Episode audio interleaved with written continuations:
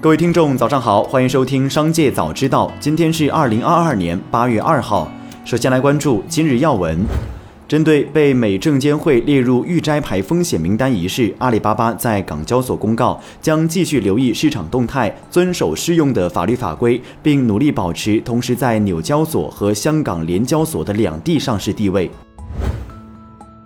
从多位知情人士处获悉，在未来、阿尔卑斯两个品牌之外，未来正计划推出第三个汽车品牌，用以覆盖二十万元以下的中低端市场。第三品牌和未来、阿尔卑斯一样，都是独立运营，有独立的负责人和研发体系，目前正在招募核心团队。第三品牌的价格区间主要在十万到二十万元。消息人士表示，在未来内部，三大品牌被视为丰田集团内雷克萨斯、丰田、铃木的接 T。式矩阵。再来关注企业动态，有网友发现，苹果美国等地区现已推出 Apple Store 零售店闪送服务，在苹果美国官网，iPhone、iPad 以及 Mac 等多种品类产品均可享受两小时内零售店闪送，额外收费九美元。苹果官网显示，Apple Store 的不同之处：享受 Apple Store 两小时送货、免费送货或轻松取货。在苹果中国官网 iPhone 的选购页面中，已有三小时送达服务字样，但仍未开始提供此项服务。八月一号，周渝民和太太于红渊被曝遭诈骗，起因是他们买了一张六年期的高额储蓄险，承办的冯姓女保险经纪人却取得了于红渊的信任，直接向于红渊收取现金。直到二零二一年，保险公司一再通知缺缴信息，于红渊才发现累计受骗三千四百四十七万台币。检察官调查后认定，冯某涉嫌先后五次以诈骗取周渝民和于红渊保费，累计金额高达三千四百四十七万。万台币，以五个诈欺罪将冯某提起公诉。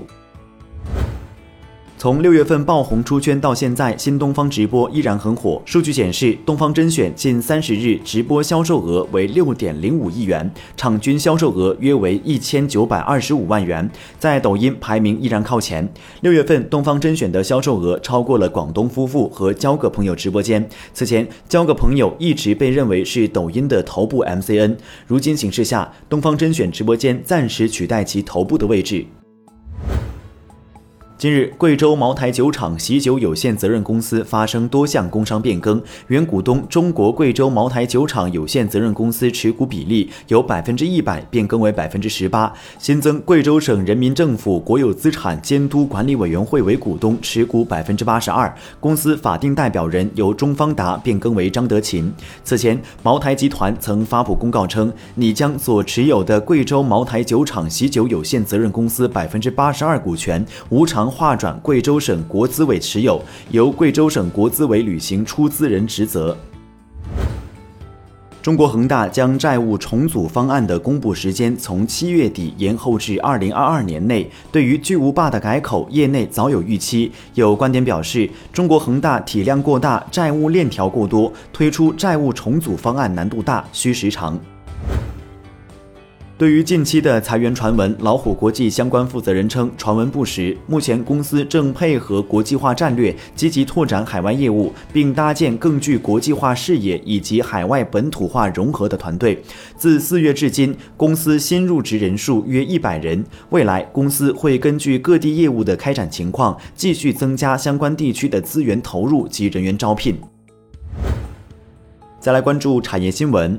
杭州市公积金发布杭州三孩家庭住房公积金优惠政策，三孩家庭购买首套普通自住住房且首次申请住房公积金贷款的，贷款额度可按家庭当期最高贷款限额上浮百分之二十确定；三孩家庭无房租赁住房提取住房公积金的，提取限额按规定额度标准上浮百分之五十确定。自三孩政策实施以来，多地密集发布生育支持政策。当前已有三十多个省份完成人口与计划生育条例修订。国家卫生健康委人口监测与家庭发展司司长杨文庄近日介绍，各地进一步完善生育休假制度，产假普遍延长到一百五十八天及以上，配偶陪产假一般在十五天左右，均设立五到二十天不等的父母育儿假。近日，飞猪已收到东方航空、上海航空、多彩贵州航空等国内航司的通知，将于二零二二年八月五号零时起调整国内航班燃油附加费征收标准。调整后的标准为：成人旅客八百公里以下航段每位旅客收取八十元燃油附加费；八百公里以上航段每位旅客收取一百四十元。相较于调整前，分别降低了二十元、六十元。这也是今年二月国内航司再次恢复征收燃油附加费以来。首次下调。以上就是本期《商界早知道》全部内容，感谢收听，下次再见。